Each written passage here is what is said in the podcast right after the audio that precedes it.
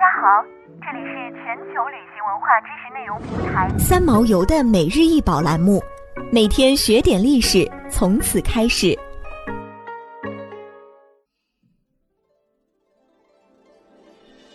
每天学点历史，从每日一宝开始。今天给大家介绍的是清乾隆松石绿釉剔刻缠枝翻莲纹瓶，高二十一点九厘米，口径六点七厘米，足径八点九厘米，为清代的陶瓷。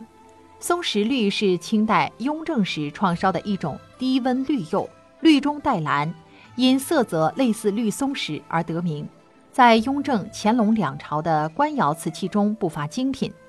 西番莲纹的寓意表示连绵不绝，也有对官员清正廉洁、妇女洁身自好的赞誉之意。现收藏于上海博物馆。这件松石绿釉瓶器表面题刻装饰缠枝番莲花纹，也称西番莲纹。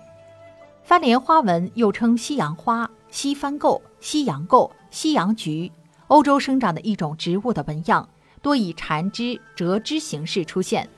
西番莲纹由明代传入，至清代盛行，得到了广泛的应用，集合了中式的缠枝纹和西方的条勺叶雕刻各自的特点，形成了极富张力的花卉纹饰，常被用在建筑雕刻、家具雕刻等地方。